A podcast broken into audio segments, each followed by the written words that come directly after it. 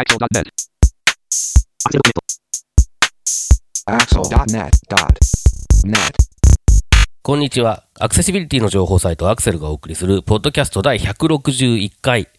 え2019年6月26日頃配信予定号です。中根です。161度目まして、インフォアクシアの植木です。月一で大阪に行ってるから大阪に住んでると思われていますが、東京在住のイズイズです。はい、よろしくお願いします。よろしくお願いしよろしくお願いしま。ますすご無沙汰しておりました。ですね。令和初めてですよ。おー、確かにそうかもしれない。令和この前の初。時、そう、この前の時が平成最後のっていうので配信したと思うんですよね。そうですね。あの、平成とともに亡くなったんじゃないかっていう噂があるとかないとかっていう話もね、ちょっと 聞いたり聞かなかったりしましたけどね。ふふふふ。そうはいかねえぞ。うふふふふふふふ。はい。ということで、ほえー、と、配信もほぼ2ヶ月ぶりですかね。えー、ですけど、皆様いかがお過ごしでしたか？じゃあ、中根さん、いかがでした？あ、そうですか。いや、まあ、あのーえー、と、そうですね。意外と何もしてないなって感じですけどね。あのー大型連休、NHK 的に言うと大型連休の間、10連休でしたっけ？えーああ、はい。10連休の間とかは、なんか、あの、何もやることないなと思っていたんですけど、結局、10日のうち7日ぐらい飲んでましたね、夜ね。飲むもうそのね。後、疲れて疲れて、休んでない感じになっちゃって、ちょっとね、5月辛かったですね。であ若いな。とはね、あのーえーっと、まあ、もしかしたらこの後話が出てくるかもしれないですけど、アクセシビリティの祭典があった日ひの、えー日の夜、えー東京でイベント、アクセシビリティに関わる、関するライトニングトーク大会みたいなのを、一応主催という形でやったんですけど、これが結構面白かったですね。あ、あの、フリーさんでやったやつ。あ、そうです、そうです。ああ。結局あれは何、えっ、と、何組の、あの、LT があったんですか？15ぐらいすへごい。ーすごい。うん。まあ、あの、うちの会社から3人話してもらったんですけれども、それで、あの、人集まんなかったら困るなと思って、結構早めに声かけといたんですね、さ会社の人たちにはね。そしたら、はいあの、どんどんどんどん集まって、結局、あの、枠がいっぱいになるっていう。すごい。ちょっとでも、あとね、その、ウェブの話の方がむしろ少なかったんですよね、ああの手のやつにしては珍しく。へえ。で、あとその障害の、まあ、障害当事者とか視覚障害当事者も、えー何名か話をしたりとか、えー結構、だから僕がやりたいなと思ってたイベントがようやくできたなっていうような感覚がありましたね。その、えーと障害種別当事者もいるし、えーウェブに偏らないうん、えー情報アクセシビリティの話だがいろいろあるし、みたいなね。ところかなり、あの、僕自身は満足してるんたんですけど、皆さんがどうだったかよくわかんないですね、それはね。う ん植木さんはいかがですか？えー、そうですね。振り返ってみますと、と、えーっと、6月の1日に CSS ナイトあーありましたね LP62 うん。ということで、Web アクセシビリティの学校特別授業と題した、えーと、セミナーイベントが無事に終わったことと、えー、6月13日付をもちまして、Web アクセシビリティ基盤委員会の、えー委員長を退任しましたという二つが大きなトピックスですかね。大きいですね。で、あの、おかげさまで CSS ナイトさんの方は、180人くらいさ、はいえー参加していただきまして、あの、まあ、当日司会することになったりとか、えー、登壇者皆さんのスライドをなぜか私がチェックしたりですとか、結構ですね、大変だったんですけど、実は。ああので、当日もなぜか私が司会をするすることになったりとかですね、C、CSS ナイトじゃないじゃんっていう感じでもあったんですけど、ただ、あの、全国各地で、Web アクセシビリティの学校というセミナーをやってまして、まあ、それに参加してくれた方たちが、まあ、卒業生ということで、えー、たくさん集まってくれたりもしましたし、あの、何より、参加者アンケートで、こう、5点満点で評価をしていただいたんですけれども、まあ、各、各セッションの評価も高かったんですが、イベント全体の評価が5点満点で、なんと4.8という、うーふ、100点満点で言うと96点。すごい。で、確か、8割以上の人が5点満点つけてくださってたんですね。うん。すごい。これが、まあ、あの、終わった後、いつもアンケート見るの怖いんですけど、はい。今回も恐る恐る見たんですが、非常に嬉しい、えー、結果になっていたので、とっても、ほっとしました。おめでとうございます。いえ、あ、いずいずもね、UD トークの編集スタッフでご協力いただきましてありがとうございました。いえいえ、こちらこそ、あの、UD トークの裏スタッフ2回目でしたけど、いやー、面白かったです。あの、今度はあの、7月20日に開かれるジャパンアクセシビリティカンファレンスはい、第2回ジャックジャック。では、あの、私も UD トーク編集スタッフとして、あ、そうなんですね。はい、別室で別室で。頑張りますので、はい。よろしくお願いします。よろしくお願いします。あとは、まあ、ウェブアクセシビリティ基盤委員会の委員長を、えー、1期、2期、3期、満了ということで、えー、6年8ヶ月ですかね。えー、まあ、ずいぶん長い間、えー、委員長を務めさせていただきましたが、まあ、今回、えー、次私がやりたいですっていう立候補者がが出てきてくれたので、えー、心置きなく任期満了で退任し、久しぶりに普通のおっさんに戻りましたので、えー、いろいろと、自由に、のびのびと、アクセシビリティちゃんとして、なんかいろいろできたらいいなと、思っております。現場からは以上です。お疲れ様でした。あの、今、UD トークの話出てたので思い出したんですけど、僕は、あの、自分がやった、えープレゼンテーションで、もう、あの、頼まれてもないのに UD トークをつけるっていうのをやるやってみようと思って、えーはいはいはい。そのためだけに iPad mini を1台買いましてですね。おーで、えっ、と、UD トークのあの、プレゼンテーションモードっていうのがあるんですけど、そこ、そうするとこう、画面を、あの、ウェブページとかを見せながら、えっ、と、認識した結果を横に流すとかみたいなのができるんですね。はいはいはい。で、それを試しにやって、で、僕スライドは大体 Google スライドなので、えっ、と、Google スライドのページをそのまま出して、で、ちょっとなんかその Google スライドのページの見た目とかがあんまり良くないかなとは思うんですけど、普通にそのスライドアプリを使うよりも。でもまあスライドの内容も見せ見せられるし、えっ、と、自分でこう、ボイスオーバーで内容も確認できるし、で、かつ、えっ、と、UD トークも横に流れるので、これはいいやと思ったんですけど、そのボイスオーバーの音を確認したりすると、UD トークのマイクが拾うんですね。あー、なるほどね。で、これはいかんとないうことになって、今度はしょうがないので、あの、えー、もともと持ってる iPhone の方で UD トークの認識をさせて、で、こう、2台の、そのもうもう1台の iPad mini の方と同じセッションに参加させるっていう状態にした上で、みたいな、すげえややこしいことをやったんですけれども、それでもね、一応ちゃんと、えっ、と、自前で勝手に自分をキャプションするっていうのは、に成功したっていうのがね、ここ2ヶ月ぐらいの間では一つ、えー僕の中では大きな出来事でしたね。といというのを今思い出しましたあ、そうそう。あの、CSS ナイトの時は、あらかじめ全セッションに字幕、リアルタイム字幕と手話通訳を提供しますって歌ってたこともあって、えーっと、聴覚障害のある方が多分10名近く参加してくださりまして、うん。で、アンケートのコメントでも、あの、今回こういうセミナーに参加することができて嬉しかったです。字幕と手話通訳ありがとうございました。みたいなコメントが何人かの方書いてくださって。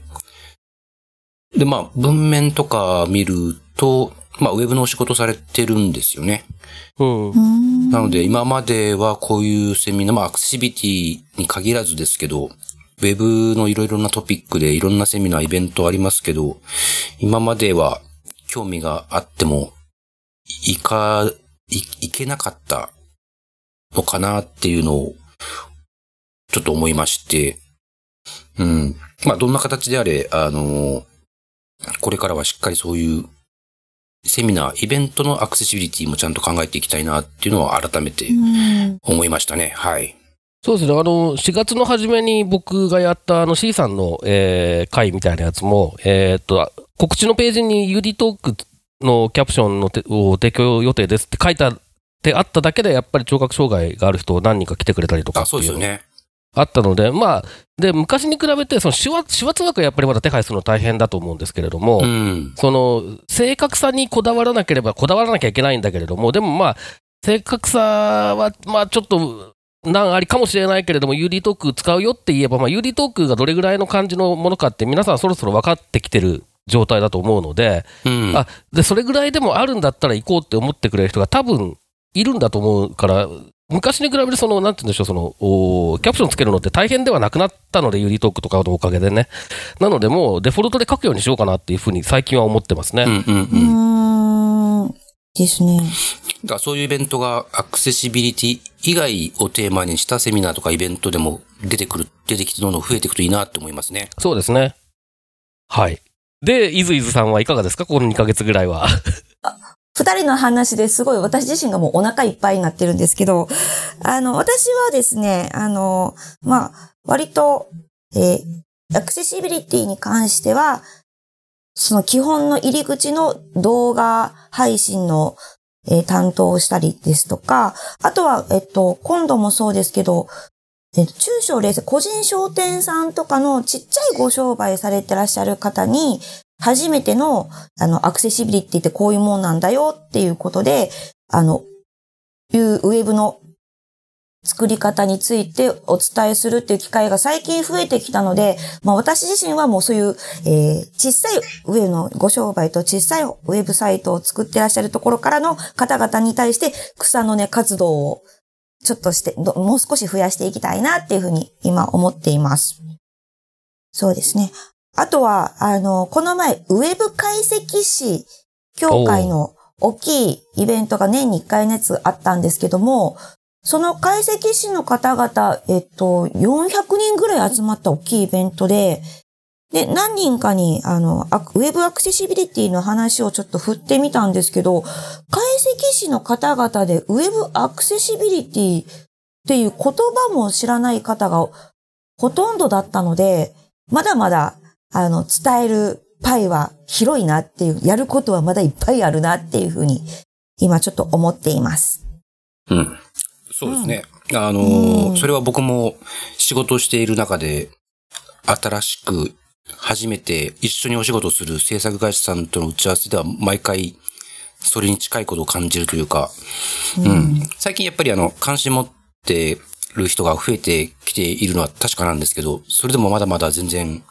足りてないというか、うん、イズイズが言う通り、やることいっぱいあるなというのは僕も感じてます。はい。すごい。解析士やってる人、そうか、なるほどね。そうなんですよ。頑張りますしょう。ごい頑張りましょう。私も本当に頑張りたいと思います。解析士やってる人ってあんまり出会わないですよね、普段ね。あ、それもあるかもしれないですね。なんか、あの、アクセシビリティに限らず、そのウェブの業界に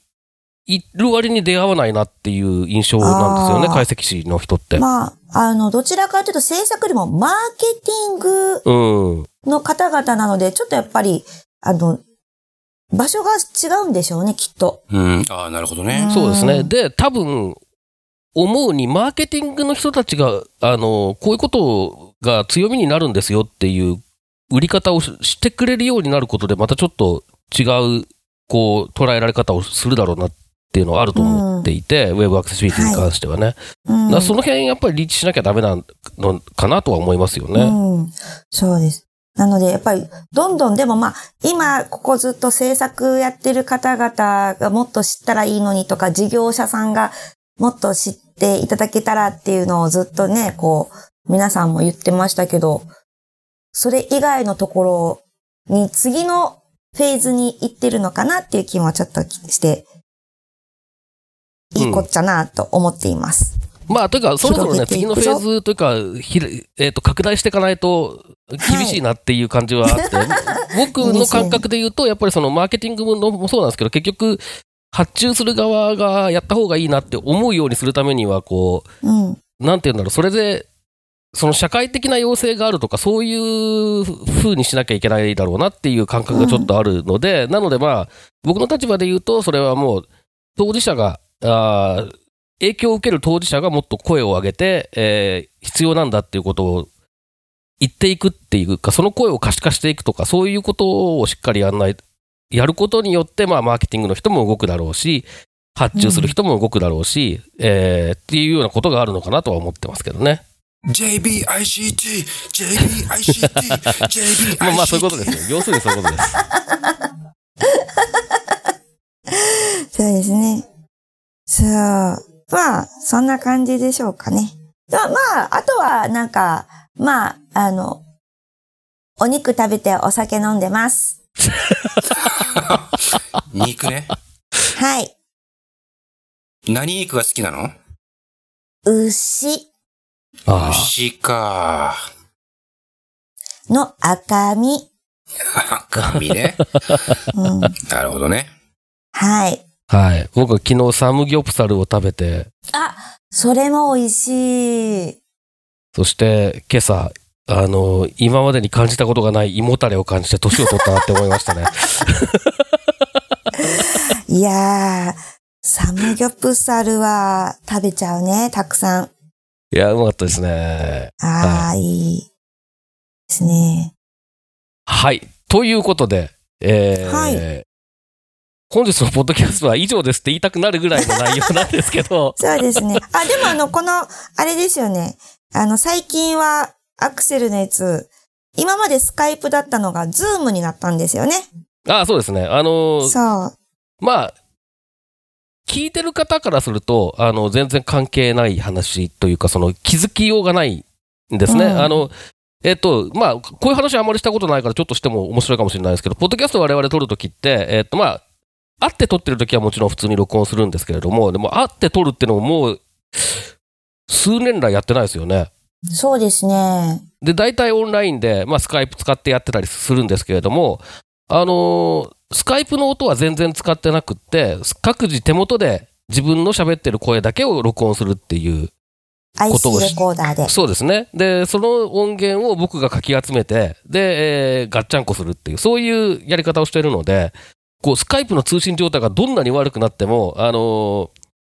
ちゃんと普通に喋れてるように、普通に録音できてるように聞こえるんです。なので、うんまあ、結構ね、あれスカイプで撮ってるんですかって言われることよくあるのは、あスカイプっぽさが一切ないからなんですね。そうですね。なんですが、なのでまあ別に何を使ってもいいんですけど、そのスカイプがどうも最近こう、どうもよく途切れたりとか、なんか、あの、音が聞こえづらかったりみたいなことが、最近本当に増えたんですね、ここ数ヶ月でね。で、えーじゃあちょっと他のものを使ってみようということで、最近は Zoom というのを、えー試しに使ってみて、これは結構快適ですよね。大的すごく音がクリアで、うん。何なんでしょう。こう、もさもさ感がないですね。ない、ないですよね。あの、海の底で喋ってるみたいなこう感じにならないですよね。はい。クリア。うん。なんだけど、じゃあスカイプもういらないのかなと思いきや、実はそんなこともなくて、あのー喋ってるやつにキャプションがつくっていう機能がスカイプはあったりするので、それはそれで便利だよ。よな、みたいな。もうちょっとだから、やっぱりね、切磋琢磨して、どんどんどんどんよく、良くなっていってほしいなっていう感じはありますよね。まあ、それは、あれですか、スカイプが、マイクロソフトが今やってるからっていうのも関係してるんですかね？キャプションがついたりとかって。関係してるでしょうね。マイクロソフトが、うんまあそういうのやっぱりやった方がいいっていう考えはあるでしょパワーポイントなんかもね、今、キャプション機能あるみたいだし。はい。はい。そうですよね。え、じゃあ中根さんは普段はスライドはパワポですか？いや、えっ、と、まあ、さっきもちょっと、えっ、と、ユーリトークとの併用の話をしましたけど、今、今はまあ、基本的には Google スライドですね。うん。で、Google スライドもキャプションの機能あるんですけど、まだ英語だけなんですよ。で、まあ、えっと、パワーポイントの方は日本語もキャプションつつけられるらしいので、まあそういう意味で言うとパワーポイント使ってもいいのかなとは思うんですけど、まあ、うん。Google スライドもいずれ日本語のキャプションに対応するだろうと 思って、ね。あの、乗り換えはまだししないかなと思ってますけど、うん。なのでなんか、あれですね、使いたい機能、よりアクセシブルとかより便利になるために、あんまりこううん。一つに固定しないっていうのも、あの、ポイントなのかなって最近は思いますね。いろんなツールがいろんな機能をどんどん伸ばしてきてる。そうですよね。なんかブログとかのき、ブログもいろんなサービスで割と、あの、アクセシビリティ的に機能がついてきたりとかも増えてきていますし、うんとはいえ、あの、ずっと最近のこのウェブ IT 界隈で流行りのノートっていう、はいはい。あのサービスが、ね、あの、未だに画像のオルト設定をする機能がついていないからっていう理由で、アクセシビリティ界隈のガチ勢たちが、かたくなに使わないっていう、あとひたすら言い続けてるっていうのも、今はもう、この1年ぐらいずっとそれをそうですね。ウォッチしてるなっていう気がしていますね。うん。まあ、いろいろ変わっていくし、あのー類似サービスでね、あのーうんそういうところが良くなると、また、あのー影響されてみたいなことも出てくるだろうから、まあちょっと、期待、いろいろ期待をして眺めてるところですね、その辺。そうですよね。うん。いい。はい。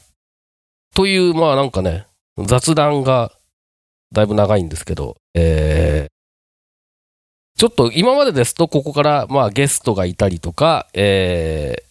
アクセシビリティ関連の記事を取り上げたりとかっていう形のおフォーマットでやってきたんですけれども、えーまあちょっとこの2ヶ月ぐらい、えーいろいろまあ、基本的には忙しくて作れなかったっていうところが大きいんですが、えーポッドキャストを配信できなかったという状態も続きましたので、ちょっと、えーこれから、えーポッドキャスト、まあ、あと、あと、まあ、アクセルそのものもそうなんですけれども、の、えーやり方を変えようということになったので、そのお知らせをして、えーこの雑談だけの回を 終わらせようと思うんですけれども、はい。そうしましょう。はい。えっ、と、まあそうですね、2012年の9月からかな、ポッドキャストやってきました。たで、えー基本的には月2回、えーやってきて、で、ここ最近は、えー月の1回目は、まあ、アクセルクリッピング、拾い読みとか瓦版とかっていう、その、